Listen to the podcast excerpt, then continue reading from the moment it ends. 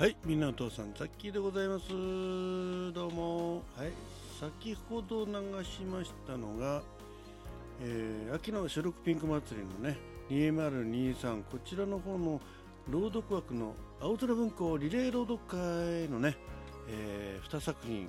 えーエントリーしてますよあ、エントリー始まってますよということで、えーお知らせいたしました。1つ目は、えー夏目漱石の、えー夢十夜。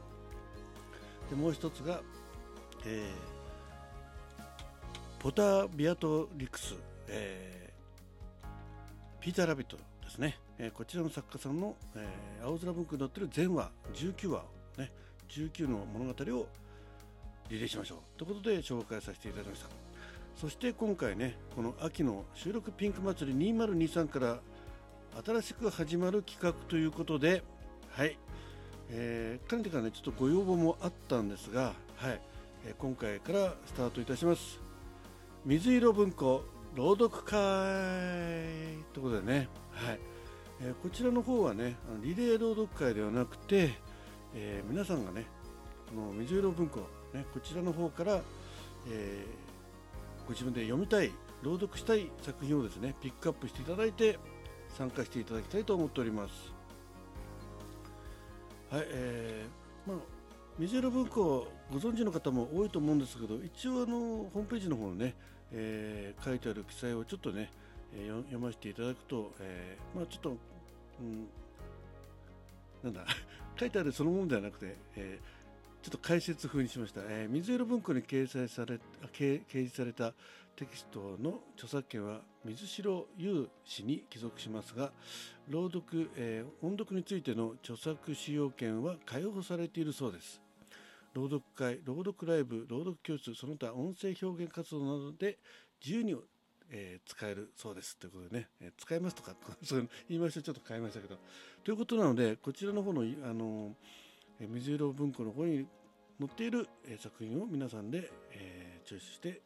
読んでくださいということです。えー同じ作品がダブってもいいと思います。はい。えー、だけまだこの中のね、えー作品って一つだけ読んだことあるんですけどね、結構あの面白い内容だったと思います。はい。なので、まあ、日頃からね、えー水色文庫を朗読されている方はもちろん、まあ、今回ね、初めて水色文庫っていうのを知りましたよって方もぜひね、ご参加いただきたいと思います。そして、まあ、朗読枠ということでね、あの12分で収まらない作品も多々あると思います。ということなので、まあ、今回、あのー12分の中に、まあ、極端な話、1分ごとに収録を上げてくださってもいいですよということでね、そうすると12分かける、えー12本ね、ということで144分ということで、全部で2時間24分の収録、ね、朗読が読み上げができますと、まあ、タイトルとか加えるとね、もうちょっと短くなるかもしれませんが、はい、それをもう何しろ、えー継ぎ目なしにですね、えーどんどん読んでいって、えー順に、ええー収録を上げてみてください。えー順番につながればですね、え切れ目なく、えー2時間24分皆さん楽しめると思います。はいえーまあ結構ね作品によっては本当長いものもありますんでね、うん、果敢に挑戦していただいてほしいと思います。はい。ですのでまあこれにつきましてはあのそうですね定型文なんかもまあご自分で考えていただいていいと思います。特にこうリレーしていくわけではないのでね。まあ、ただし最初と最後だけに、えーね、タイトル名とかね、えーまず冒頭に読んでいただいて朗読がスタートしてで何枠に、えー渡ってもですねずっとそれを続けて、えー、とタイトルを読まずにですね、えー本文だけ読んでって最後に、えー以上、えー今回朗読いたしましたのは私みんなの父さんザッキーでございましたみたいなねそんな感じで締めていただければと思います。はいちょっと今ホームページチェックしたらね、何か所か間違ったんで、ちょっと修正いたしますが。はい。そして、えーハッシュタグ秋のピン収録ピンク祭り2023、あとね、ハッシュタグ水色水色文庫朗読会、あと、えーホームページの URL、こちらの方を概要欄に貼っていただいて、配信していただけると、えーうまくつながるのかなと思っております。まあここにプラス作品名のハッシュタグつけた方がいいかもしれないですね。うん。ちょっとそれ、あの、ホームページの方書き加えておきますので、ま、もし見た時点でね、えーたなければ、えーもう一度後ほど見直してくださいあの配信前にですね収録前にはいということで、えー皆さんのね、えこちらの水色文庫朗読会参加の方ご参加お待ちしておりますそして、え、もう一つですね、え、同じく、えー、朗読会ということで、まあ、ちょっと今回いろいろな複雑なもんがね絡まってるんでとりあえず今水色文庫とでさらにですね桃色文庫朗読会というのがございます。はい。何でしょうこれね。桃色文庫聞いたことないぞって方いらっしゃると思うんですえもちろんです、えーまあ、他にもあるかもしれないですけど桃色文庫っていうねひらがなで桃色。でカタカナで漢字で文庫。というのは多分ないんじゃないかなと思うんですね、はい、もしどっかであったらねちょっと直さなきゃいけないかもしれないんですけど一応もうラジオトークで、えー、小説とかね物語の創作活動をされている方の作品の、えー、朗読会ということです。それをザッキーが勝手に桃色文庫と名付けさせていただきました、はい。えー、皆さんの作品がこの桃色文庫に帰属しているわけではないのでご安心ください、えー、まあ、総称をねなんとなくこう言うんであればこうピンク祭りで披露していただくにあたっては桃色文庫っていうようなね、えー、名前を付けさせていただきました。で、えこれはね、え創作されているご自身の、え朗読もちろん OK です。そしてそういった創作活動をされている方を応援している方ね、え、この方の作品をね私も、え、朗読で読み上げてぜひこの創作されている方を紹介していきたいと、ねえー、皆さんに広く知っていただきたいという方もね応援活動の一環も含めてですね、えー、ご本人の承諾を原作のねご承認を得た上で、えこの朗読会に参加してくださるといいかなと思っておりますんでね。はい